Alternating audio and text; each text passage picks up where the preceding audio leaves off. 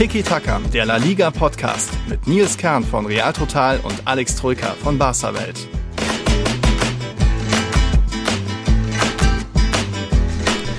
Will denn keiner Meister werden? Will auch keiner mal absteigen? Das, es passiert irgendwie nichts in der Liga. Keine Entscheidung oben, keine Entscheidung unten. Hallo, ich bin der Nils von Tiki Taka. Jetzt bin ich gespannt, ob Alex genauso entsetzt ist nach diesem 35. Spieltag. Hallo, ich bin der Alex von Tiki Taka und ich bin äh, konsterniert. Nicht entsetzt, sondern konsterniert eher ja, keiner will Meister werden, wie du sagst. Ich glaube eher, das lähmt so ein bisschen, ne? Diese Meister, ja. der Meisterkampf, zumindest Barca war arg gelähmt, gehemmt, mhm. zaghaft. Äh, such dir das Adjektiv deiner Wahl aus. Ich glaube, mhm. die alle treffen zu. Dementsprechend bin ich ein bisschen konsterniert ob der Leistung Barca's. Ja, irgendwie. Äh, wobei ich dich ja eigentlich direkt loben muss, dir mal wieder Hut ziehen, Respekt zollen Warum? muss zu Was Beginn dieser Folge. Du hast ja beide Topspiele unentschieden getippt. Ja, ja, also, ja war irgendwie gedacht. zu erwarten, ähm, ja, ganz ehrlich. Ja. War zu erwarten, dass da zu viel taktiert wird und ja. Sevilla natürlich stark, also die sind brutal schwer zu knacken. Dazu mhm. Real diesen, ähm, ja, den Nackenschlag gegen Chelsea. Dementsprechend war das für mich ein Unentschieden und ja. Mhm. Barca hätte es natürlich gewinnen können, aber Atletico ist halt auch einfach bärenstark, wenn die verteidigen wollen. Und dass Atletico mit dem Unentschieden leben kann, konnte man auch vorhersehen. Dementsprechend waren das für mich zwei Unentschieden-Tipps. Ja, ja. Fußball hätte auch anders ausgehen können, die Chancen von Atletico, die Chancen von Real, aber da reden wir heute natürlich nach und nach drüber. Wir haben nicht nur den Meisterschaftskampf im Auge, bisschen auch natürlich Abstiegskampf. Es gab ein Spiel des Spieltags mit, was waren es dann am Ende? Drei Elfmeter, sechs Tore, drei Platzverweise, noch ein Platzverweis wurde nicht gegeben. Da reden wir später drüber. Es gibt den ersten Aufsteiger, der steht fest und natürlich wie immer Auge aufs Restprogramm, dann in der Europa League war ja ein bisschen was los. Ähm, was haben wir noch? Ähm, keinen neuen Patreon. Das muss sich natürlich ändern bis nächste Woche. Da haben wir eine neue Sonderfolge, so um den 18., 19. rum. Nehmen wir wieder auf, sprich zeitlose Fragen über uns und was es sonst so noch rund um nicht unbedingt Spieltagsgeschehen gibt. Da könnt ihr euch auf eine Patreon-Exklusiv-Folge einstellen. Wer nicht weiß, was das ist, da haben wir schon drei aufgenommen. Die kann man sich immer wieder anhören. Gibt es aber nur eben für unsere Patreons unter patreon.com slash tiki-taka-podcast. Nächste Woche, wie gesagt, nehmen wir auf. Es kamen ein paar Fragen. Sinan, Marcel, unser Hey und der neue Simon, die haben sich gemeldet. Mal gucken, wie wir das hier nach und nach einstreuen. Es geht um Ramos und generell Umbruch und so weiter. Aber fangen wir doch direkt an mit dem 0-0, oder? Ja, fangen wir an mit dem 0-0. Ja. Ja, es bleibt dabei, seit 2006 kein Atletico-Sieg mehr im Camp Nou. War schon auch vielleicht irgendwo ein bisschen vorherzusehen. Jetzt ist zumindest in der Hinrunde der Fluch gebrochen. Simeones erster Ligasieg über Barca. Aber im Camp Nou, hm, weiß nicht, ein bisschen mehr investiert hat natürlich Atletico, aber auch da kann man, glaube ich, sagen, erste Hälfte ging klar an Atletico, zweite ja. war dann schon auch Barca, ein bisschen ja. besser im Spiel. Wenn Dembele doch irgendwie ein guter Kopfballspieler wäre, dann wär, hätte ja, Barca mhm. wahrscheinlich jetzt, wären die jetzt Tabellenführer. Ja. Aber nee, verrückte Szenen auf beiden Seiten. Ja, leistungsgerechtes Unentschieden ähm, sehe ich schon auch so. Erste Halbzeit war Atletico besser, Barca hatte da überhaupt keine Kontrolle, vor allem nach der verletzungsbedingten Auswechslung von Busquets ähm, mhm. ja, im Mittelfeld ging die Kontrolle völlig ab. Da hätte Atletico, also da fand ich Barca erschreckend, wirklich erschreckend.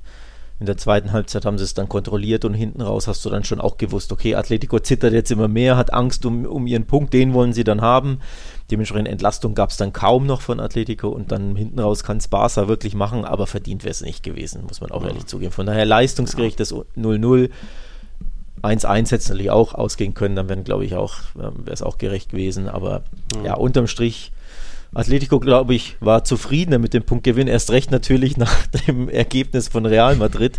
Aber ja, auch klar. während des Spiels, glaube ich, zufriedener. Barca hatte ja zu viel Angst, zu zaghaft. Ich glaube, mhm. Barca war deswegen so ängstlich, weil sie wussten, wenn wir verlieren, sind wir raus. Mhm. Das hat, glaube ich, ähm, ja, die Mannschaft ein bisschen gelähmt. Das war, glaube mhm. ich, der Hauptgrund, dass es zu vorsichtig angegangen sind, weil sie ja im Hinterkopf Angst hatten vor der Niederlage. Das ist meine These zumindest. Ja, und auch generell das typische Barca-Bild in Topspielen, nicht ganz so viel zu riskieren und dann doch irgendwie vielleicht ein bisschen gehemmt zu wirken, ob das jetzt gegen Juventus im letzten Gruppenspiel war, in den beiden Klassikos. Ja, die hätten alle einzeln betrachten auch noch anders ausgehen können, speziell der zweite Klassiko, Hinspiel gegen Atletico, Hinspiel gegen Sevilla und so weiter, ähm, wo sich, ja, wo Kuman halt jetzt diesen Ruf hat, äh, Topspiele nicht entscheiden zu können, auch wenn das mal im Pokal gegen Sevilla im Rückspiel noch gereicht hat. Aber ja, kein Sieg für Barca gegen ja, die oberen zwei. Sevilla war es das Rückspiel, war es ein Sieg, ne? Immerhin, ja. Ähm, ja, ja, in, in Sevilla haben sie, haben sie gewonnen zu Hause. Ja. Äh, zu, äh, in, in der Liga, sorry, nicht zu Hause. In Sevilla haben sie in der Liga gewonnen. Ähm, Im Pokal hatten sie in Sevilla verloren. Ja. Ja, Aber was, was übrigens eine Parallele ist, du hast ja ähm, das Spiel gegen, also den Classico genannt, jetzt im, im Di Stefano, das Juve-Spiel in der Champions League und jetzt Atletico, das 0-0. In allen drei Spielen war Barca in der ersten Hälfte erschreckend schwach, mhm. lag teilweise hinten und hat völlig zu Recht hinten gelegen. Also im, im Klassiko waren sie ja unterirdisch und wurden ja mhm. überrannt von Real. Auch jetzt gegen Atletico waren sie schwach und gegen Juve mhm. stand es zur Halbzeit, weiß ich gar nicht, 0-2, 0-3. Da waren sie ja auch äh, völlig vogelwild. Also jeweils immer die erste Halbzeit verpennt. Das ist eine Parallele aus diesen drei Big Games. Das gibt mhm. einem schon zu denken übrig. Ne? Ja. War trotzdem ein unterhaltsames Spiel. Also da muss man auch nochmal erwähnen, wie der Longley irgendwie noch den Fuß dazwischen bekommt bei Koreas Schuss. Das war schon äh, krass, wie da dann die eigentlich hundertprozentige Chance noch abgewehrt wurde. Auch Testegen noch bei dem Jurente-Abschluss entscheidend zur Stelle gewesen. Oblak natürlich richtig starke Parade mit den Fingerspitzen ja, noch ja. nach diesem starken Messi-Solo da gewesen. Chancen gab es auf beiden Seiten, auch Dembele noch drüber geköpft. Hermoso ähnlich wie Longley noch gerade so den Fuß bei äh, Ilaiksch Schuss dazwischen bekommen. Ja.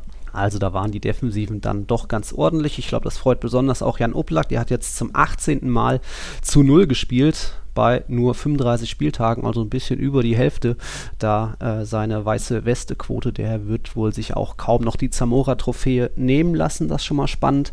Äh, Messi wird sich bestimmt auch nicht mehr die ähm, den Pichichi nehmen lassen. Jetzt blieb ja auch Benzema weiter ohne Treffer. Steht bei 21, ist da sein ärgster Verfolger. Messi steht bei 28. Bei noch drei Partien hm, müsste schon auch ein kleines Wunder passieren, damit da noch was passiert. Ich habe da eine kleine Frage vom, äh, wo habe ich sie denn? Vom Sinan, Sinan Asani an dich. Ähm, man sieht ja jetzt schon bei Barca ein bisschen, Umbruch ist im Gange, viele junge Spieler und so weiter. Aber Sinan meint, der richtige Umbruch kommt erst, wenn Messi gehen wird. Und da die Frage, wird Barca dann erst richtig kriseln oder wie siehst du da die Zukunft äh, ohne Messi? Egal ob in einem Jahr oder in drei Jahren. Ja, da gebe ich ihm recht. Der richtige Umbruch kommt tatsächlich ähm, wenn Messi geht. Das kann ja sogar schon in diesem Sommer sein. Wir hoffen natürlich, dass es nicht in diesem Sommer ist. Aber ja, das wäre dann der richtige Umbruch, denn man sieht es ja nach wie vor, die Mannschaft ist so unfassbar abhängig von ihm.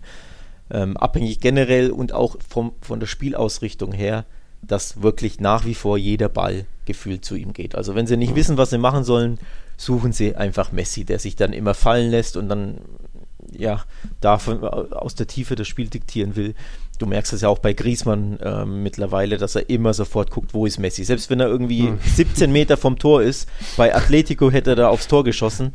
Das da, muss er, da steht im Vertrag. Ja, ich glaube nämlich auch. Also bei Atletico bin ich einige Golassos, kann ich mich an einige Golassos erinnern, mhm. wo er dann von 17 Metern schön den Ball in den Winkel haut. Und ja. bei Barca steht er dann am 16er und guckt erstmal nach links und rechts oder hinter mhm. sich, wo ist Messi. Dann ist die Chance vorbei und dann gibt es einen Querpass. Das fällt mhm. schon extrem auf. Natürlich Jordi Alba bei seinen Cutbacks immer auf Messi. Ähm, also das ist auch ein bestehendes Muster. Dementsprechend, ja, die Mannschaft ist extrem abhängig von ihm und spielt mhm. halt unfassbar krass zugeschnitten auf ihn. Deswegen, sobald er aufhört bei Barca oder weggeht, ist das ein enormer Cut und natürlich wäre das dann der ganz, ganz große Umbruch. Ja, da gebe ich Ihnen ja. recht. Wie sich das auswirkt, ja, muss man gucken. Ne? Ähm, ich, ich würde auch noch hinzufügen, Messi ist jetzt 33, aber wenn er dann geht, oder in einem, zwei oder drei Jahren, dann sind ja auch Busquets und Piquet weg, also ja, auch enorm ja. wichtige Säulen, wo man Richtig. auch noch nicht so die Nachfolge sieht, speziell jetzt in der Innenverteidigung. Also da hängt ja, ja noch mehr daran in, absolut, in zwei Jahren. Absolut, also von daher, da kannst du schon, ja gut, Absturz ist immer so eine Sache, sie sind ja aktuell nur Dritter, also sie sind ja nicht mal ganz oben. Hm. Und Fünfter, Sechster, Siebter werden sie wohl eher nicht, auch ohne Messi. Also es ist einfach schwer vorstellbar. Aber ja, natürlich ähm, mhm. wird es dann runtergehen ein bisschen, sag ich mal. Ja. Also würde mich nicht über, würde ich mich nicht überraschen, ja. ja. ja. Was ist denn deine Prognose jetzt so die letzten Spieltage? Barca trifft jetzt erst auf Levante, muss man eigentlich machen. Die sind in den letzten Wochen ziemlich schwach drauf. Celta Vigo ist dieser berühmte Stolperstein, mhm. aber halt in Camp Nou ging das dann doch meistens ganz gut aus und für die geht es jetzt auch nicht mehr so um viel wie Europa League sehr unwahrscheinlich. Äh, Eber letzter Spieltag könnte doch noch spannend werden. Was sagst du so? Ja, Eber hätten wir beide nicht gedacht. Ne? Ich glaube, nee. Ähm, die haben jetzt was zweimal in Folge gewonnen, aus dem Nichts. Jo. Brutal wichtiger Sieg jetzt erneut gegen äh, in, in Getafe geholt. Mhm. Hätte ich so nicht ge gedacht. Getafe holt da ihr 0-0. Die ja, hatten nur eine 51-prozentige Passquote. Ey. Wahnsinn. Unfassbar. Das ist, ja, Wahnsinn. Ja.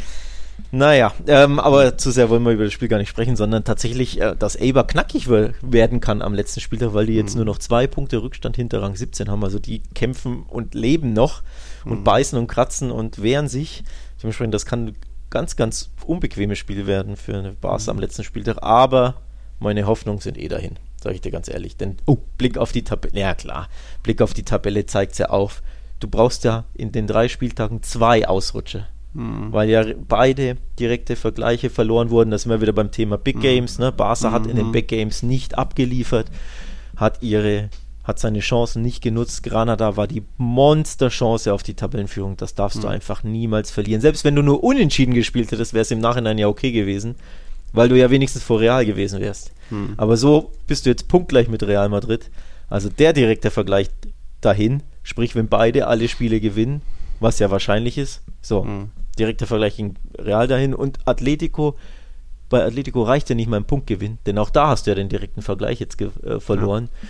Also von daher beide patzen und Atletico muss sogar verlieren oder zweimal unentschieden spielen. Ja. Nein, das ist too much. Und Barca ist ja eh auch nicht jetzt, ne? Strotzt ja nicht vor Selbstbewusstsein. Ja. Das kommt ja noch dazu. Ja. Oh, okay. Mal schauen. Also von daher, ja, um so abzuschließen, die Gegner spielen da fast schon keine Rolle. Ob du jetzt gegen Celta spielst oder Granada oder Betis oder, oh. oder, oder Valladolid ist, ist irrelevant, weil es muss zu viel passieren und Deswegen, ja, habe ich nicht, habe ich keine Hoffnung. Ja, aber alle drei, alle vier Mannschaften sind nicht so in Überform, dass das man stimmt. sagen kann, da werden jetzt auf jeden Fall noch diese drei restlichen Spiele gewonnen. Atletico jetzt als nächstes gegen Real Sociedad, ja. Osasuna, für die geht es jetzt eigentlich auch um nichts mehr, die sind gerettet. Real Valladolid könnte noch kämpfen oder wird bestimmt noch kämpfen ja, am letzten ja. Spieltag. Das glaube ich wird auch ein Stolperstein für Atletico. Hm. Weil da kannst du wirklich eigentlich prognostizieren, weil wird bis zum letzten Spieltag da drin stecken und dann vielleicht reicht ihnen unentschieden, vielleicht müssen sie gewinnen. Mhm. Natürlich, wenn, wenn eine Mannschaft gewinnen muss, öffnet das ein bisschen ne, das Spiel und dann hat Atletico mehr Platz, aber es kann auch sein, dass äh, Valladolid unbedingt einen Punkt braucht und dementsprechend da die, äh, den 16er verrammelt und dann tut sich Atletico mhm. auch schwer. Also ich glaube, ein Monster-Stolperstein für Atletico Stand heute ist für mich dieses Valladolid-Spiel das letzte. Mhm. Ähm, natürlich auch schwer, auch Real Sociedad. Also da kann schon noch was passieren, aber mhm. wie gesagt, dadurch, dass Barca beide direkten Vergleiche verloren mhm. hat und ich einfach das Gefühl habe, es könnte eine Punktgleichheit geben am letzten Spieltag. Mhm. Ja. Sieht es einfach nicht gut aus. Sprich, da müssten von äh, Atletico und Real haben zusammen noch sechs Spiele, da müssten quasi drei mindestens verpatzt werden. Also zwei von Atletico, eins von Real. Ja, oder Real spielt eins unentschieden und Atletico verliert eins und Barca ja. gewinnt alles, das würde ja auch reichen. Aber ja, die Hauptsorge ist halt einfach, du hattest jetzt zwei Monsterchancen, hast beide verballert. Also wie viele willst du denn haben? Ne? Du hattest ja auch zwei Heimspiele. Du hast ja nicht ja. mal im Wander gespielt, wo du sagst, ja. wow, unentschieden. Ja gut, mhm. kann ich mit leben, schwer. Du hast ja sogar zu Hause gespielt. Ja. Also du hattest einen, ja, Matchball ist too much, aber halt eine, eine Monsterchance und mit Anpfiff hast du nicht gemerkt, dass die Mannschaft wirklich mhm. diese Chance am Schopfe packen will oder sich dessen bewusst ja. ist, dass sie einfach nur in Anführungszeichen gewinnen müssen. Ja, sondern sie hatten gefehlt. die, wir haben Pressestimmen auf Barca Welt, da sind einige wirklich sehr, sehr gute Pressestimmen dabei. Mhm. AS, Mundo Deportivo und Co. Die AS schreibt zum Beispiel, die Angst beherrschte Barcelona. Und das ist richtig. das habe ich auch so. Sie hatten einfach Angst zu verlieren. Und das mhm. ist ja nie ein guter Ratgeber in dem Spiel. Grüße an Atletico Madrid in der Champions League. Wir haben sie lange und oft und immer wieder dafür kritisiert, dass sie zu viel Angst, zu viel Respekt haben in, in solchen Big Games in der Champions League. Und genau das, was ich Atletico immer vorwerfe, hat jetzt Barca auch gemacht in dem Spiel. Anstatt dass sie es gewinnen wollen und die Chance wahrnehmen, hatten sie Schiss, es nicht zu verlieren. Denn mhm. anders kann ich mir die erste Halbzeit nicht erklären. Und das ist einfach, ja, du hast es eben einfach verspielt. Natürlich, du hast noch Chancen, aber ja, wenn du solche Chancen nicht nutzt, wie in diesen beiden Heimspielen gegen Granada und Atletico, dann hast du es irgendwo auch nicht verdient, ne? Muss man auch mhm. ehrlich sein. Ja, da kann ich jetzt nicht mehr so viel hinzufügen. Atletico bleibt eben jetzt in den letzten 15 Auftritten im Camp nur ohne Sieg. Das war das fünfte Remis. Übrig bleiben da noch 10 Niederlagen. Bisschen zumindest mal wieder ein Punkt beim Kontrahenten geholt hat der FC Sevilla. Die haben 2008 das letzte Mal bei Real Madrid gewonnen, also auch schon eine ganze Weile her. Danach gab es nur noch Niederlagen, 13 Stück. Aber jetzt immerhin mal wieder ein Punkt für Sevilla und auch Lopetegis allererster Punkt gegen seinen Ex-Club für das äh, Duell, seitdem er gekündigt wurde bei Real. Drei Niederlagen, jetzt ja. das erste Unentschieden. Ja, äh, war irgendwie auch ein echt verrücktes Spiel. Also hat mich so ein bisschen dran erinnert an das 1-4 gegen Valencia. Es sollte irgendwie einfach nicht sein. Real Madrid ja, hat für stimmt. mich okay gespielt in der ersten Hälfte, gut gespielt in der zweiten Hälfte. Sevilla war da eigentlich nur am Reagieren, war aber am Ende cleverer, abgezockter, die wenigen Chancen genutzt. Aber irgendwie, es lief für Real einfach nicht. Dann wurden auch noch die, die strittigen Entscheidungen äh, gegen Real ausgelegt, einzeln betrachtet, vertretbar, aber da kam wieder zu viel Kurioses zusammen. Ja, ja. auch und auch da muss man ein bisschen sagen, hat vielleicht Real ein bisschen, ja, die wieder verpasst, diesen, wieder mal eine Chance verpasst, irgendwie, ähm, ja, die Fehler, die Patze der Konkurrenten auszunutzen, auf Platz 1 zu springen. Ja. Also man ist auch natürlich selbst schuld. Man ist ähm, natürlich selbst schuld, wenn immer man ein Heimspiel nicht gewinnt, mit dem man Tabellenführer werden kann. Mhm. Ähm, ich gebe dir dahingehend recht, dass ich auch gedacht habe während des Spiels, okay, es soll nicht sein. Ne? Wenn so viel zusammenkommt, so unglückliche Entscheidungen, die an sich genommen wahrscheinlich alle richtig sind, aber in der Fülle mhm. auch und dann auch kurz hintereinander, ne? Die, ja. Statt dass du Elfmeter bekommst, äh, ja, kriegst du ihn gegen dich ein. und statt dass du das 1-0 machst, kassierst du es 0-1, war ja auch mhm. äh, fast in unmittelbarer äh, ja. Reihenfolge hintereinander. Und da denkt man sich dann auch, okay, der irgendwie, das Schicksal will es nicht so ein bisschen. Ne? Also wirklich auch kuriose Sachen, blöde, blöde Fußspitzen abseits, blödes Handspiel, auch extrem unglücklich alles. Ich dachte mir wirklich, okay, scheinbar, das Schicksal möchte, dass Atletico Madrid Meister wird. Das dachte ich mir nämlich ja. auch bei den letzten beiden Elfmetern, die gegen Atletico verschossen wurden. Elche, der an den Pfosten uh, ja. und der Alaves Elfmeter auch in der 90. der gehalten mhm. wird. Allein da dachte ich mir schon, es soll halt einfach sein. Aber gut, es sind ja noch drei Spieltage und äh, wie man sieht, jeder Spieltag ist kurios auf andere Weise und keiner will mhm. und kann so richtig, also jeder kämpft auch mit den Nerven, glaube ich, ne? Auch, mhm. auch, auch real natürlich irgendwo. Auch Sevilla ja. übrigens, die ja auch zwei Monsterchancen jetzt hatten, richtig mitzumischen. Patzen zu Hause gegen Athletic Bilbao in der 90. Mhm. und jetzt in der 94. diesen wichtigen Sieg aus der Hand geben, auch wenn sie mit dem Sieg hätten sie wahrscheinlich trotzdem, ja, wären sie nicht Meister geworden. Aber auch mhm. da wieder bitter, ne, für Sevilla, die man ja auch ja. nicht unerwähnt lassen sollte, wie bitter die jetzt äh, was waren es, fünf Punkte dann verloren haben. Also mhm. Schon kurios, ne? Ja. Nicht nur Kuman hat so gesehen eine Topspielschwäche, jetzt Lopetegui hat immerhin seinen siebten Punkt geholt gegen die Big Six in dieser Liga, also inklusive Bilbao und äh, Valencia. Da hat Real die meisten jetzt mit 20 Punkten, bei Barca sind es 15, bei Atletico 17 und Sevilla eben, ja, hat eben dann auch oft in den Topspielen nicht diesen Lucky Punch gehabt oder nicht all in gegangen, nicht das Glück am Ende. Jetzt, das war am Sonntag, war Glück dabei. Ähm, Worüber redet man jetzt? Äh, welche Aufreger? Das Abseitstor, ja, auch wenn das unglücklich aussieht im Standbild, ob da der Fuß irgendwie gefotoshoppt wurde. Ich hatte da schon in der, ich hatte schon in der Realgeschwindigkeit auch das Gefühl, oh, das wird nicht gegeben. Deswegen hatte ich jetzt gar keinen Tweet vorbereitet. Golasso.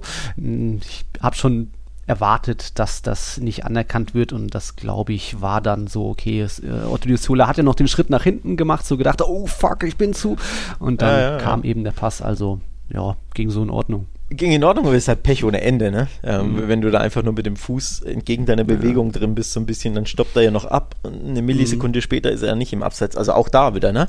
Natürlich ist, ist es die richtige Entscheidung, aber es ist halt extrem viel Pech für Real Madrid, so ein bescheuertes Millimeter, Zentimeter Abseits ja. äh, da auszulösen und dann im Gegenzug eben ne, die, die Kiste mhm. zu kassieren. Ähm, auch das Handspiel, also der große Aufreger ist natürlich das Militao-Handspiel. Ich glaube schon auch, dass das 8 von 10 Schiedsrichter so entscheiden, um ehrlich zu sein. Also mhm. natürlich ist es Pech und bitter, weil er in der Luft sich befindet und sich dann der Körper dreht. Mhm. Aber wenn der Arm so einen Meter weggestreckt ist, genau. Boah, hast du halt einfach wenig Argumente ein bisschen. Ja. Also ich sage jetzt nicht, der muss der unbedingt pfeifen und aber es ist halt ja, schon eher Elfmeter als kein Elfmeter, weil du halt ne, den da machst in der Luft ja. mit, mit, dem Arm weg, ihn natürlich auch klar berührst, klar abfälscht. Ja.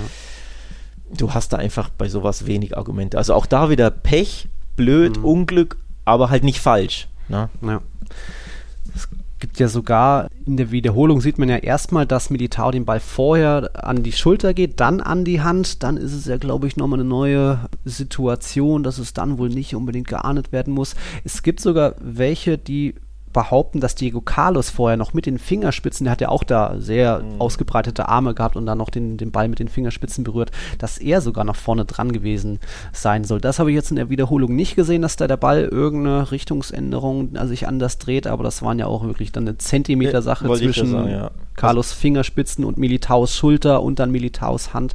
Äh, du sagst es, nimm die Arme nicht so hoch, egal wo du bist in der Luft im Strafraum, dann passiert da nichts. Also es ist dann auch für mich eher ein, ich würde nicht sagen 8 von 10 geben den, sondern 7 von 10 geben ja, gut, den. okay, okay. ja, diese Quatsch. Ähm, auch da wieder super viel Pech, dass es dann auf der Gegenseite auch noch Elfmeter gegeben hätte und man sich schon gedacht hat, oh ja, läuft doch. Endlich mal wieder eine Remontada von Real Madrid. Nee, schon am Anfang erstmal das 0-1 statt das 1-0 und dann auch noch das 1-2 statt das 2-1. Verrücktes Spiel. Da siehst du aber auch, wie nah Glück und Pech in diesem dramatischen Titelkampf beisammen sind. Ne? Mhm. Also auch, auch für Sevilla natürlich, haben wir ja eh schon erwähnt, auch bei Barca dieser Oblak-Safe, ne? Wie viele Torhüter, den haben wir ja gar nicht erwähnt, dieses Messi-Dribbling. Das wäre mhm. auch ein typisches Messi-Tor, eins der schönsten Top 5, Top 10 Tore von ihm aller Zeiten gewesen und dann in so einem Spiel auch noch. Mhm. Und dann fischt den Oblak um den oder fingert den um den Pfosten herum. Also auch dieser mhm. Safe, ne, diese Millimeter, die da entscheiden, entscheiden im Nachhinein über einen Titelkampf oder eben den ja. Belets Kopfball, ne, die, die Monsterchance. Also es hängt an wirklich so ja, mhm. an Millimetern, an Zentimetern, an, an ja, entscheidenden kleinen Details dieser Titelkampf, mhm. der so dramatisch ist, oder eben an so einem blöden Handspiel und eine Wahrentscheidung, ne, die halt in die eine statt in die andere Richtung geht. Also ich glaube, so dramatisch, ich kann mich gar nicht erinnern, wann war der Titelkampf zuletzt so dramatisch? Wahrscheinlich äh, 2006. Unter Capello, ne? Da in ja, den Schlussminuten. Tamudasso im Camp Nou. Tamudo ja. hat äh, Espanyol da oder Barças äh, Titelträume zerschossen mit Espanyol und im ja. Gegenzug, wer war es? Van Nistelrooy oder wer hat das Tor gemacht? Ich weiß schon. Reyes. Reyes. José Antonio Reyes. Ja. Van Nistelrooy war ein Spieltag vorher, oder? Auch ein spätes. Ja, da gab es einige Remontadas.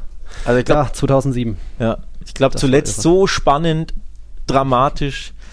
Ich meine, es kann ja noch in die Richtung gehen mit so einem 90-Minute Tor in den letzten drei Spieltagen, aber es ist schon jetzt unfassbar dramatisch. Und ja, ja aber irgendwie haben auch alle mit den Nerven zu kämpfen, ne? Wie mhm. du schon auch sagst. Keiner will Meister werden. Ich glaube, mhm. auch die Saison ist schlaucht natürlich mit diesen, mhm. ja, was waren es, drei Monate am Stück englische Wochen. Das, glaube, das mhm. schlaucht schon auch mental und körperlich nach wie vor. Also so kommt eins zum anderen. Ne? Ausfälle. Ja. ja. Deswegen ist es so ein Schneckenrennen aktuell.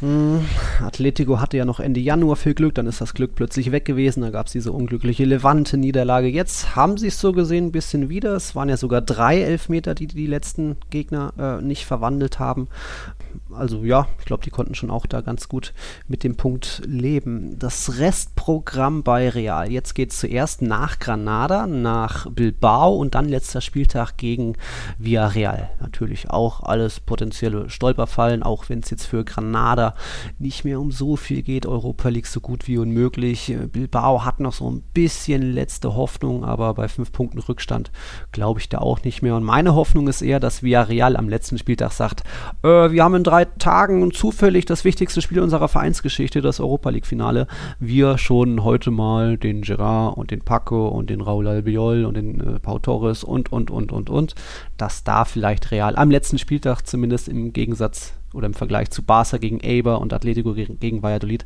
dass es da vielleicht Real ein bisschen einfacher haben könnte. Aber ja, so verrückt wie die Saison ist, wird wahrscheinlich in den nächsten beiden Spieltagen schon noch irgendwer rausfliegen ja. aus dem Titelrennen. Aber ich das ist ein guter Punkt. Ich glaube, nämlich auch, ich wusste gar nicht, dass drei Tage später das Europa League-Finale ist. Jetzt, wo du 26. sagst, sollte das stimmen, ich werde das jetzt nicht nachprüfen, ich glaube jetzt einfach mal, sollte das stimmen, äh, ja, wird aus diesem vermeintlich schweren Vireal-Fixture ein ziemlich leichtes, denn ich glaube schon auch, dass die dann natürlich, Jo. selbst wenn sie jetzt nicht fünf Spieler schon, wie du es äh, aufgezählt hast, aber sie werden natürlich mit dem Kopf komplett beim Europa League-Finale sein. Ja. Ähm, natürlich spielt auch äh, auch die Tabelle noch eine, eine Rolle, wo sie dann tabellarisch sind, ob sie dann irgendwie Mhm. noch abrutschen können oder ne? Aber ja, ich glaube, das ist. Also ich glaube, das schwerste Spiel definitiv für, für Real Madrid ist das Spiel in Bilbao. Hm. Denn wie unbequem die sein können, selbst wenn es um nichts geht, hat ein- einfach Atletico gemerkt vor, was waren es, zehn Tagen. Ja, und Ich- Sevilla. hätte ich echt nicht, und Sevilla natürlich, klar, Ja. ähm, hätte ich echt nicht gedacht, dass sich da äh, Atletico, also dass sie da sogar verlieren. Hm. Ich hätte ja gedacht, dass sie gewinnen, aber niemand unentschieden. Weil Ja. einfach der Atletico zu Hause, wenn die Bock haben, wenn die einfach merken, ja, wir wollen den jetzt eins auswischen, warum auch nicht, Mhm. Ja, dann, die sind, können so unbequem zu Hause sein. Deswegen, ich glaube, für Real ist das das schwerste Spiel. Nichtsdestotrotz Hm. sage ich drei Siege Real Madrid. Ja, na, ist eine Lotterie. Ja. Aber da du ja ein bisschen besser bist bei den Tiki-Taka-Tipps, nehme ich das mal so an. Dann wird es wohl auch passen. So, ja. Also, wie gesagt, am ehesten noch in Bilbao ein Unentschieden. Ansonsten, ja, also Granada, de, den Fehler, den Barca macht, da lege ich mich jetzt fest, den macht Real Madrid nicht. So dämlich wie Barcelona ist Real Madrid gegen Granada nicht.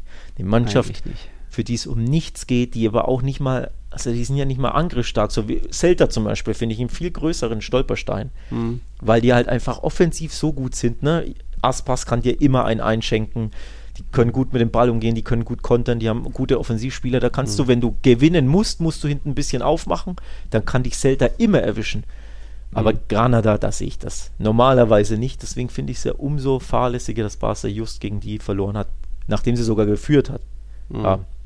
Also das darf dir im Leben nicht passieren und ich sage, Real Madrid ist nicht so dämlich.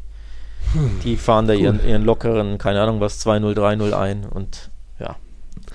Du sagst also, Real wird die letzten drei Spiele gewinnen. Was sagst du denn, wer dann Meister wird? Welcher Madrid-Club? Ja, ich glaube, das Schicksal ist äh, schon eher Richtung Atletico aktuell. Mhm. Aber nochmal, dieses, dieses Valladolid-Spiel, Mhm. je nachdem, ne, wie es dann aussieht, das kann schon brutal unbequem sein. Also wenn Valladolid gewinnen muss, dann hätte Atletico Platz. Das tut Atletico Mhm. gut, glaube ich. Aber wenn Valladolid wirklich nur 0-0 braucht, um, um die Klasse zu halten, dann werden die komplett mauern Hm. und alles reinhauen, um, um ihren Punkt zu holen. Und dann, glaube ich, tut sich Atletico schon enorm schwer. Ja. Ähm, also es hängt tatsächlich von der Tabellenkonstellation Ja. ab, bei Valladolid zum Beispiel. Ähm, ja. Äh, Real Sociedad beispielsweise könnte natürlich auch jeder sagen, boah, enormer Stolperstein, fünf beste Mannschaft La Ligas. Ja, schon, aber die können halt Ja, nicht gut verteidigen. Also die, selbst wenn sie verteidigen wollen, können sie es ja nicht wirklich gut. Ne? die haben die Europa League fast sicher, also genau, von die daher jetzt nicht bei. und, und du spielst zu Hause, das ist ja auch nochmal. Also im Wander einfach, ne, ist Atletico brutal. Aber eher auswärts bei den Kleinen, das, da sehe ich traditionell bei Mhm. Atletico immer schon eher einen, einen Stolperstein. Ne? Und deswegen, ja, glaube ich, aus Atletico-Sicht schwerstes Spiel, dieses Valladolid-Ding, je nach Tabellenkonstellation. Ja, ihr kennt ja meinen kleinen Fetisch, liebe Zuhörer, die Punkte der Gegner zusammenrechnen. da hat Mann, weiter ey, hör auf jetzt! das schwierigste Restprogramm mit 153 Punkten haben ihre Gegner. Dann kommt Atletico 128 Punkte, Sevillas Gegner haben 123 Punkte und Barças Gegner haben nur 115 Pünktchen. Das hat mich überrascht, weil ja Atletico noch als einziges auf einen Absteiger, Mhm. aktuellen Absteiger trifft mit Eber. Äh, Quatsch, Barca ist es. Jetzt habe ich mich vermacht. Ja. Daher die nur 115 Punkte. Ja. Ja, keiner will Meister werden. Meine Prognose ist weiter. Irgendwie wird das Real Madrid am Ende noch. Mit dem Schiff muss ich jetzt untergehen, mit meiner Klasse, nach dem Klassiko-These. Das soweit zur oberen Tabellenhälfte, zumindest zu den oberen Top 4. Ja, übrigens, großes, große, großer Joker, den Real natürlich im, im, im Ärmel hat, sind eben beide direkte Vergleiche, die gewonnen wurden. Ne? Mhm. Also das ist ja der Unterschied. Für Real Madrid reicht ein Unentschieden Atleticos, weil sie einfach, Hm. ja, gewonnen haben gegen Atletico, den direkten Vergleich. Sprich, Atletico unentschieden, Real gewinnt alles, sind sie Meister. Genau das ist ja der Monstervorteil. Hm. Deswegen, ja, ganz klar, eher wird es Real Madrid als der FC Barcelona. Da Ja, ja. ist ja auch, ja, ist halt einfach so. Ja. Bevor wir umschwenken, ist mir noch eine Frage eingefallen vom Simon Muckli. Der hatte gefragt, was wir von Courtois halten. Er sieht bei Courtois generell immer mal Probleme mit dem Ball am Fuß. Dann, wenn er mal den Pass spielt, dann setzt er auch mal seinen Verteidiger manchmal ein bisschen unter Druck. Äh, viele lange Bälle, wenn er die schlägt, die landen auch mal im Aus und seine Frage, ob das für Real Madrid reicht. Ja, natürlich äh, hat er andere Stärken als Ball am Fuß, aber dafür ist er ja trotzdem auf der Linie und eigentlich auch mittlerweile im 1 gegen 1. So viele Tunnel kass kassiert er ja nicht mehr. Äh, absolute Weltklasse und vielleicht sogar in dieser Saison der beste Madrilene. So, ist ja so ein Kopf-an-Kopf-Rennen mit Benzema bei Oblak habe ich gesagt, 18 mal zu 0, das ist Platz 1. Auf Platz 2 ist dann eben Courtois mit 16 weißen Westen. Also auch er hat, wie schon vergangene Saison, eine sehr gute Saison und das reicht absolut für Real Madrid. Es ist ja auch nicht das Spielsystem ausgelegt auf so einen mitspielenden Neuer oder wie es bei Barca mit Ter Stegen ist. Von dem her ist da für mich alles in Ordnung. Lieber so rum, der einfach stark im Torwartspiel ist, als andersrum, dass er spielerisch da besser ist und dann vielleicht Schwächen im Torwartspiel hätte. Ja, sehe ich auch so. Ähm, also auch bei einer der beiden oder drei Schlüsselspieler in der Saison bei, bei Real Madrid finde ich tatsächlich Casemiro ist da zu nennen und Benzema natürlich vorne und eben hinten oh. ähm, Courtois. Das sind für mich wirklich die drei Säulen dieser Saison bisher bei mhm. Real. Heißt aber nicht, dass du mir hier bei unserer äh, Top 11 der Saison Courtois über Oblak stellen kannst. Ne? Da gibt es jetzt schon das Veto. Also Oblak ja. ist safe Torhüter ja. der Saison. Außer der schießt jetzt drei Eigentore irgendwie in den letzten. Außer, ja. Aber ich wahrscheinlich nicht mal dann. Ähm, also, aber nichtsdestotrotz, ne, Courtois wirklich eine ne brutal, äh, brutaler Rückhalt mhm. in der Saison für ein Real, das nochmal selten überzeugt hat. Und dann mhm. umso wichtiger ist eben so ein Torwart. Äh, natürlich auch ja. bei Atletico spielt das vor allem in der Rückrunde eine Rolle. Ne? Der Atletico hat ja nicht wirklich überzeugt in der Rückrunde in vielen Spielen, hatte aber eben hinten Oblak, der die wenigen Chancen oder Elfmeter dann pariert. Das ist einfach genau. brutal wichtig, so ein Rückhalt. Genau. Gut, wir waren oben, wir gehen nach unten, aber erstmal in die Pause. Bis gleich. Keiner will Meister werden, aber keiner will auch wirklich absteigen. Schon kurios, auf den letzten sechs Plätzen in der Liga gab es keine einzige Veränderung. Eber bleibt letzter, Elche bleibt vorletzter. Trotzdem haben manche ja irgendwie gepunktet. Jetzt Eber, du hast es gesagt, zum zweiten Mal gewonnen. Erst 3-0 gegen Alaves und jetzt 1-0 in Getafe gegen einmal wieder eigentlich katastrophales Retafe, das sich kaum Chancen zusammengespielt hat. Am Ende waren es trotzdem mehr im, im, Verhältnis 10 zu 7 für Retafe, das Abschlussverhältnis. Aber am Ende musste natürlich was her. Ein Handelfmeter. Maximovic auch ein bisschen Red Bull verleiht Flügel gespielt in der Luft äh, mit dem Ellenbogen da eben aktiv zum Ball gegangen. Und ja, in der Schlussphase dann Ebers Recio noch das 1-0 gemacht. Eber bleibt letzter, aber jetzt sind es plötzlich nur noch zwei Punkte bis zum rettenden Ufer. Verrückt. Müssen wir unsere Thesen, unsere Voraussagen, Vorhersagen revidieren bezüglich Tja. Eber. Wir haben ja beide gesagt, boah, das, das ist fix, die steigen ab. Hm. Jetzt schauen wir blöd aus der Wäsche. Gut, sie sind immer noch letzter, aber trotzdem, ne? nur noch zwei Punkte. Ja. Ähm, Restprogramm von denen da unten haben wir jetzt nicht parat, oder? Das, wär, das würde mich jetzt interessieren, aber das kriege ich jetzt mit einem Klick nicht schnell hin. Ja.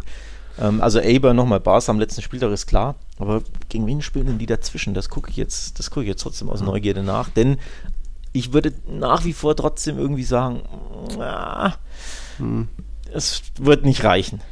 Nee, Betis und äh, Valencia. Betis, ja, okay, also Betis ist natürlich brutal schwer. Valencia kannst du auf jeden Fall schlagen. Mhm, äh, Chaos Club da, äh, mhm. absolut launisch ohne Ende. Wobei im Mestalla sind sie einfach brutal stark. Ich mhm. glaube, zehn Spiele nicht verloren, irgendwie so. Nee, Bars haben sie ja verloren, aber davor, äh, davor ja. waren es ja. acht oder so und jetzt ja wieder gewonnen. Also im Mistaya sind die schwer zu knacken, aber so eine launische Mannschaft, die mal Bock hat und mal nicht, da kannst du mhm. schon was holen. Betis ist natürlich schwerer, weil die um die Europa League spielen. Und dann Barca, puh, würde ich mir jetzt nicht so viel ausrechnen. Mhm. Schauen wir mal. War auf jeden Fall spannend, dieses Duell äh, Getafe gegen Eber, weil es die beiden schwächsten Teams der Rückrunde waren. Getafe bleibt bei elf Punkten aus der Rückrunde, Eber jetzt immerhin zehn geholt. Valladolid hat ein Pünktchen noch mehr mit zwölf in der Rückrunde geholt und da gab es jetzt gegen Valencia auch eine ziemlich kalte Dusche. Das Abschlussverhältnis war 6 zu 19, aber das Spiel ging aus 3 zu 0. Da wirkt wohl mal wieder die Magie vom alten, neuen Interimstrainer. Ich glaube, es ist jetzt das neunte Mal, dass Voro äh, als fester Trainer oder Interimstrainer da Valencia trainiert. Und ja, er hat irgendwie das richtige Mittel gefunden, um Maxi Gomez mal wieder zu motivieren.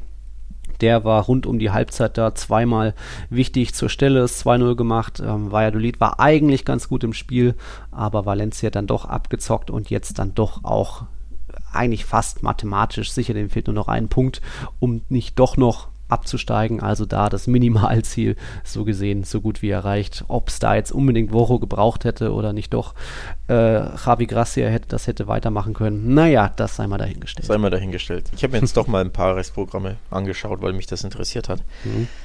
Kurios, Eibar und Huesca fast das gleiche. Also auch Huesca spielt noch gegen äh, Sevilla und Valencia.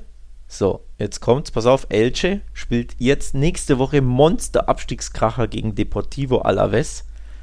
Also hier 19. gegen 16. und die beiden trennen zwei Punkte. Mhm. Also Monsterspiel, dann gegen Cadiz, die sind gerettet und Athletic Bilbao letzter Spieltag. Ja, schon noch was drin, sag ich mal so, für, ähm, für Elche, aber jetzt mhm. kommt's. Real Valladolid, um Gottes Willen. Via Real, Real Sociedad, Atletico Madrid. Uff, das ist schon heftig. Ouch. Also ich meine, klar, Via Real kannst du schon auch schlagen, und, ja. aber auf dem Papier, ne? Das ist das Schwierige. Das ist das Schwierige, würde ich auch sagen. Gegen den ersten, gegen den fünften und gegen den sechsten noch spielen müssen. Also da kannst du Danke. ja auch mit null Punkten rausgehen oder sagen wir mal mit einem oder mhm. zweien. Mhm. Und ich fürchte, die jeweilige Ausbeute, null, ein oder zwei Punkte, wird nicht reichen für Valladolid. Also ich glaube, Valladolid tippe ich als Absteiger. Mhm. Ja, hat sie ja Hab schon zu Saisonbeginn. Ich hatte zu Saisonbeginn Eber, eben neben Wesker und Elche. Wir hatten beide Wesker und Elche. Und du eben noch Valladolid.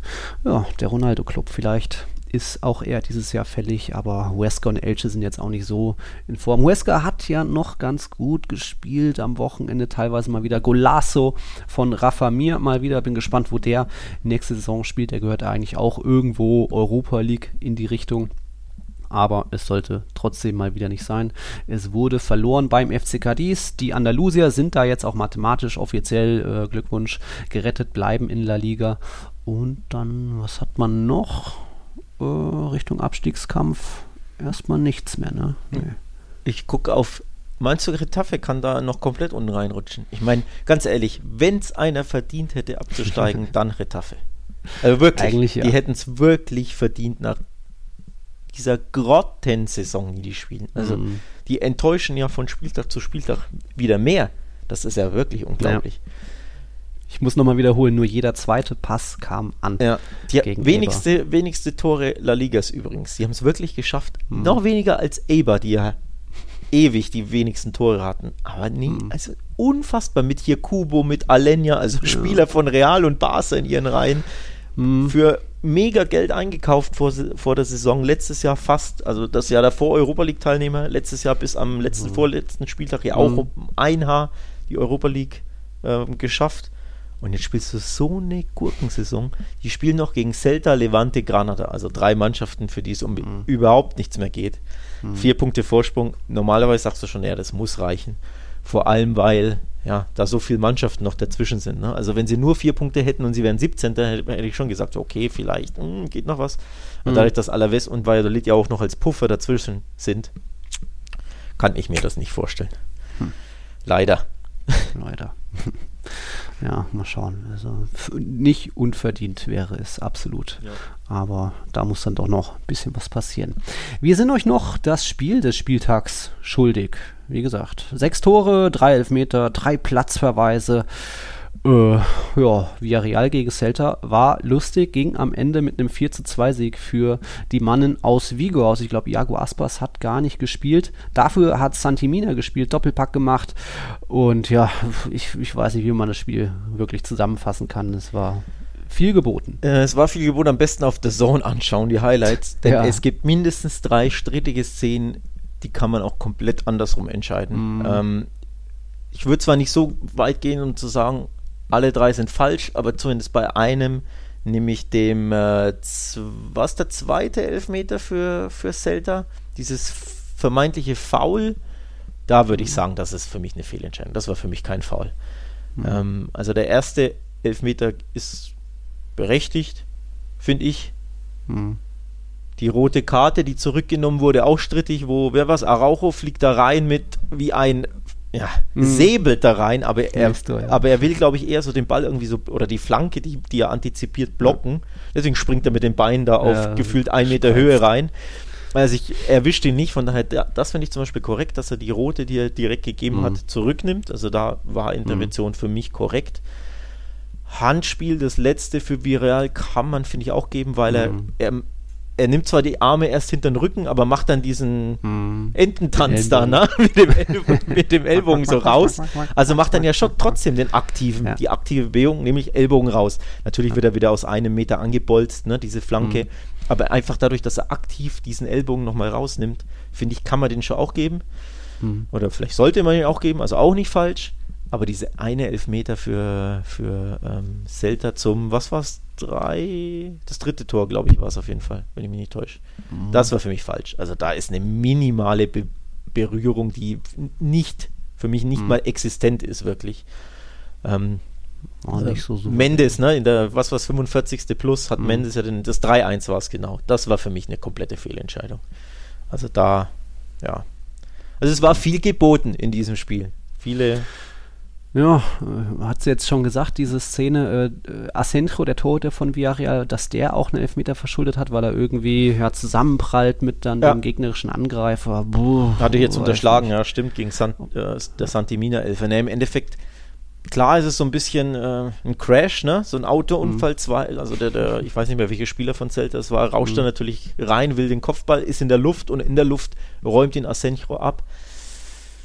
Ja, aber er räumt ihn halt schon auch komplett ab, ohne den Ball mhm. zu spielen. Und das kannst du halt als Torwart irgendwo auch nicht machen. Also auch den Elfmeter mhm. verstehe ich halt, weil er bolzt mhm. ihn halt völlig um. Natürlich beide springen okay. rein, aber ja, als Torwart kannst du halt einen, einen Stürmer, Angreifer, da nicht komplett abräumen in der Luft, wenn du nicht mal den Ball berührst. Das geht ja mhm. auch nicht. Von daher auch den Elfmeter verstehe ich. Der, der Song-Kommentator fand den falsch. Ich finde schon, dass du den geben kannst, mhm. vielleicht sogar geben musst. Also keinesfalls eine falsche Entscheidung für mich, okay. wenn du da jemanden so abräumst. Also ja. ja. Bisschen Ab Farbe wurde auch noch ins Spiel gebracht. Villarreal hat sich eben oft benachteiligt gefühlt. Da wurden dann zwei Ersatzspieler äh, der rote Karton gezeigt, so rund um den Halbzeitpfiff kurz davor. Und auch in der Schlussphase noch Facundo Ferreira noch mit einer harten Grätsche reingesprungen in den Gegenspielern, da auch noch dann gelb-rot gesehen. Vorher hatte, äh, oder da hatte dann Gerard Moreno eben noch den letzten Elfmeter verwandelt zum 4 zu 2. Er wurde erst geschont, auch äh, Alcacer auf der Bank, Coquelin, Bakker, äh, Torres haben alle eine Pause Pause bekommen von Emery, denn unter der Woche wurde eben Geschichte geschrieben. Man hat es zum ersten Mal in ein internationales Finale geschafft. Europa League Finale jetzt am 26. Mai gegen Man United. Erstmal verdienter Einzug. Da war dann auch von Arsenal zu wenig eigentlich, würde ich mal so sagen. Und, glücklich und äh, verdient, hätte ich jetzt gesagt. Weil hier ein, zwei Pfostenschüsse waren ja, glaube ja. ich, dabei ne, von Arsenal. Ja. Und Arsenal war ja das eine Tor. Also das lag ja schon mm. irgendwo auch ein bisschen in der Luft.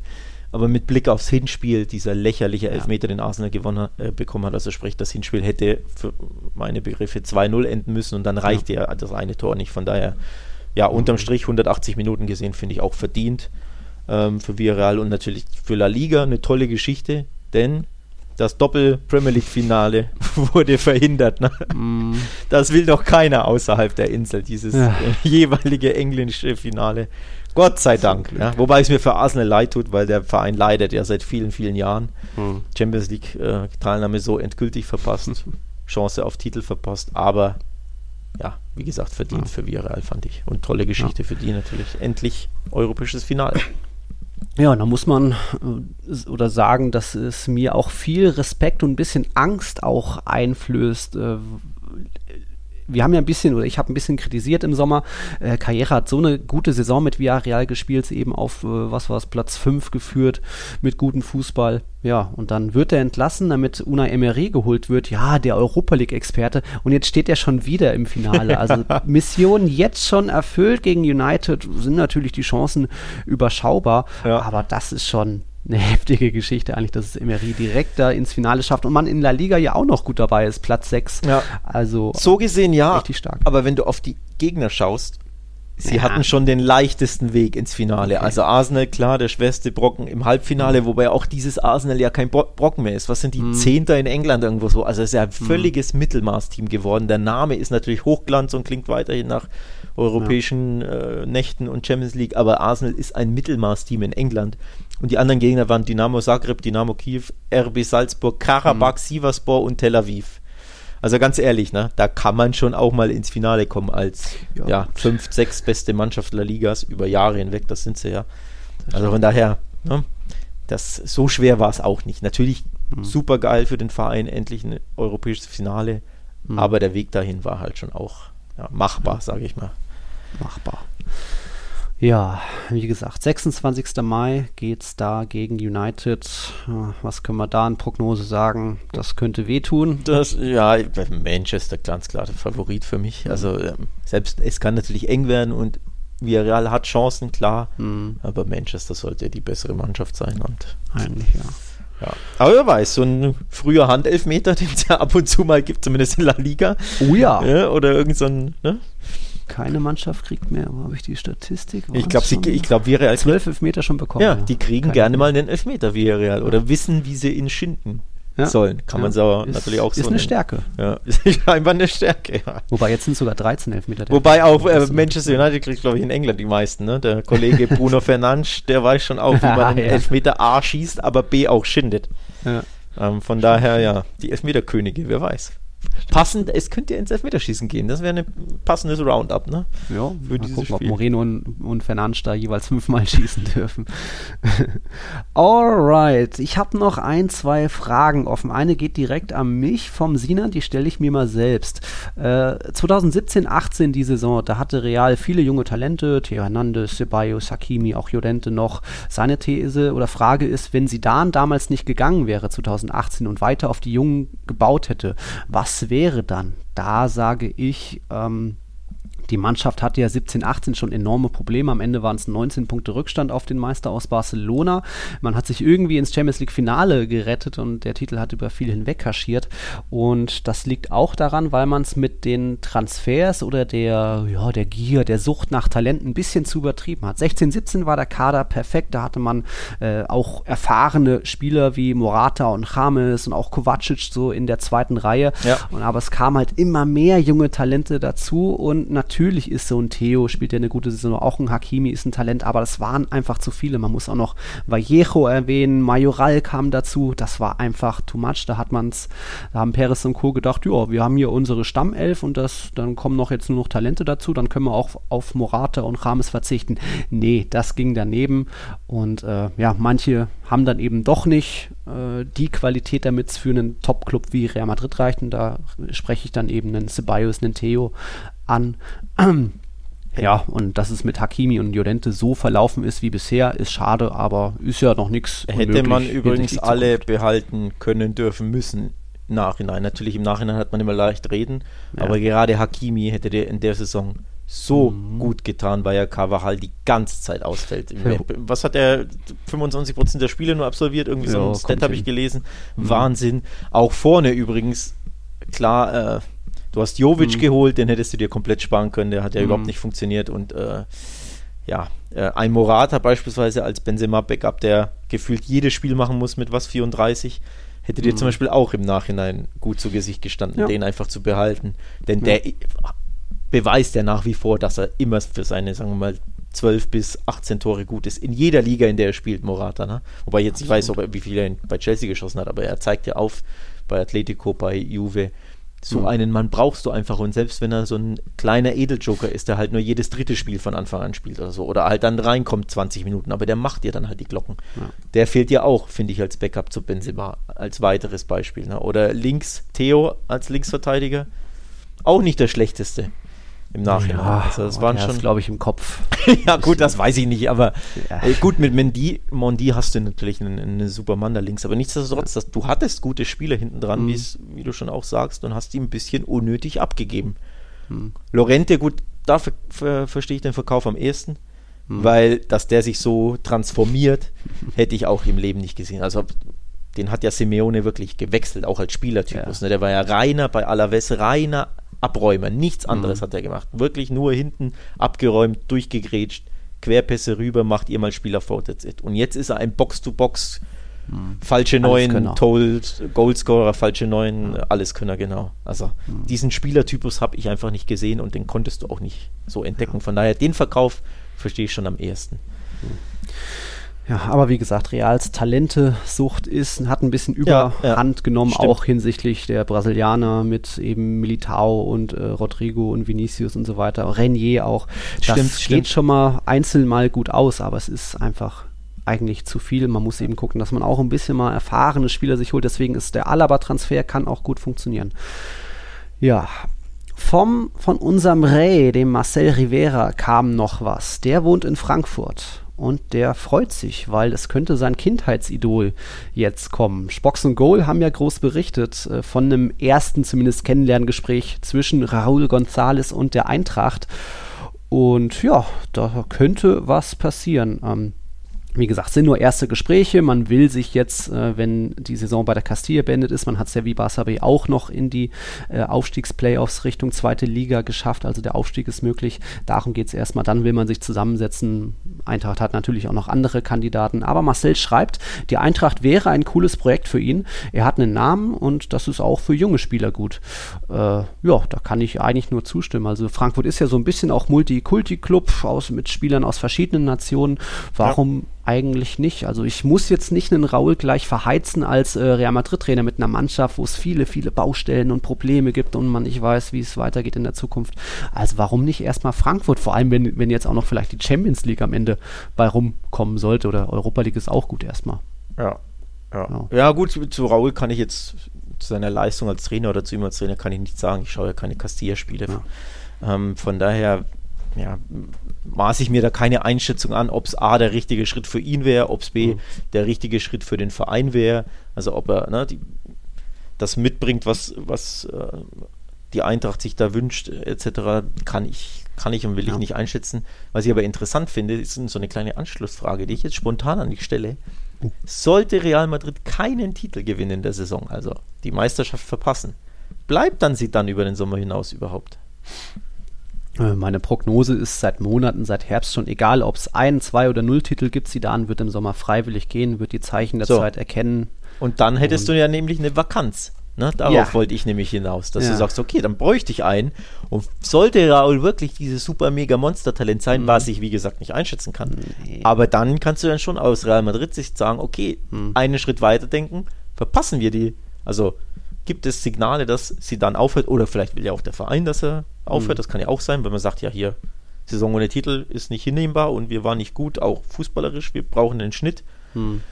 dann könnte man vielleicht den Blick auf Raul zuwenden, ne? Weiß ich ja nicht, kann ja sein. Also erstmal, Perez wird einen Sidan niemals feuern, niemals entlassen. Ähm, da ist man ja trotzdem noch irgendwo zufrieden mit der Arbeit über, nach so vielen Verletzungen und jetzt auch, man ist die Mannschaft mit den meisten Elfmetern mit gegen sich und so weiter, dass man trotzdem noch da ins Halbfinale und jetzt auf Platz zwei ist, das ist ja trotzdem noch so gesehen erfolgreich mit einer Mannschaft, die so viele Probleme hat. Äh, Sidan, glaube ich, wird wie 2018 selbst erkennen, äh, die Mannschaft braucht einfach wieder andere Impulse. Ich kann irgendwie die Talente nicht so weit bringen, wie es ist. Die, die alten Spieler sind satt. Er ist halt eben auch so ein bisschen dieser Kumpel Trainer. Das heißt nicht, dass er keine anderen Systeme beherrscht, sondern dass er halt doch noch zu viel in dem Isco, in dem Marcello sieht. Äh, auch, ja, er fordert ja auch bei Ramos noch die Vertragsverlängerung, aber sieht da eben nicht, dass es da auch andere oder Gegenargumente gibt. Also ja, ein neuer Trainer würde, glaube ich, Real Madrid gut tun, das sage ich ja seit Herbst.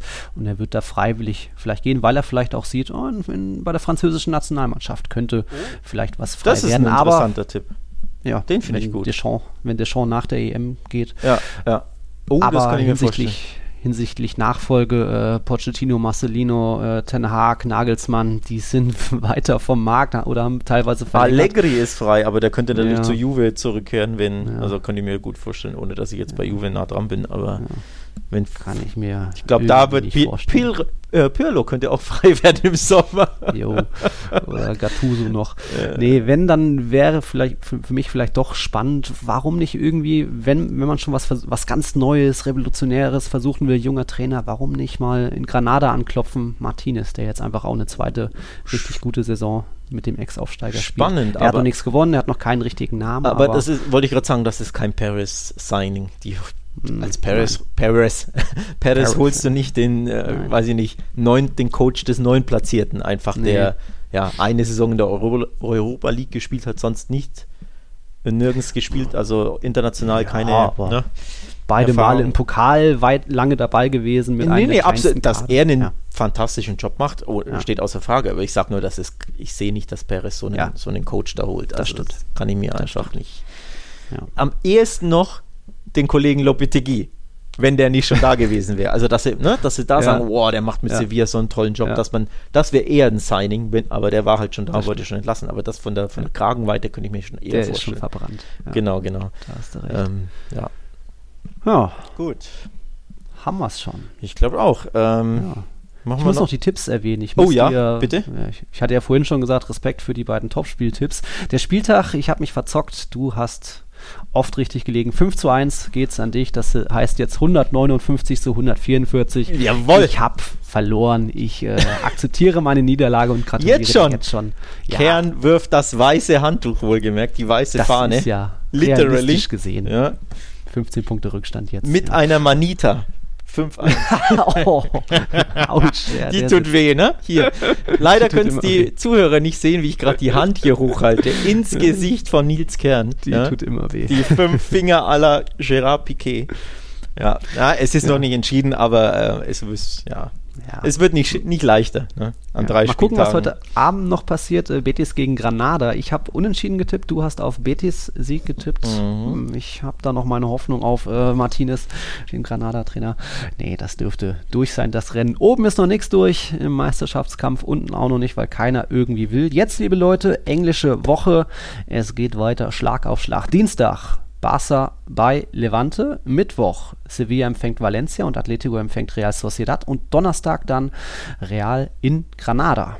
Das spannend. Am Wochenende geht es dann weiter. Dann eben mit, ja, beide Sonntage sind dann die Spiele parallel die wichtigsten.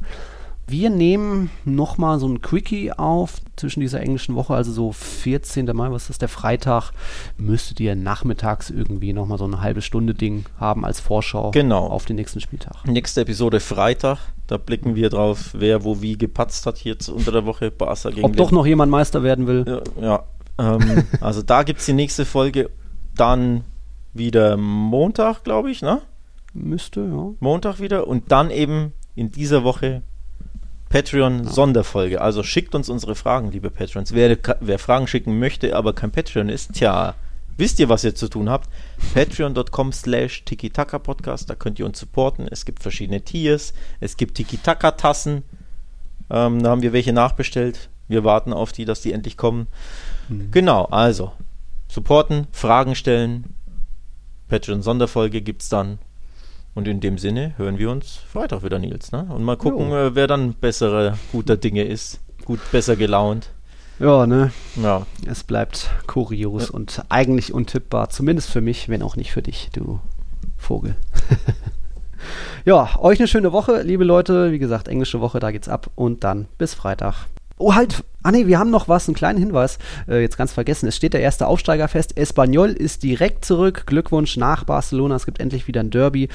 Mallorca fast durch, auch mathematisch noch nicht ganz, aber da sind schon mal zwei Absteiger direkt wieder zurück. Das nur als letzter Zusatz. Das war's jetzt auch wirklich. Ciao, ciao. ciao, ciao.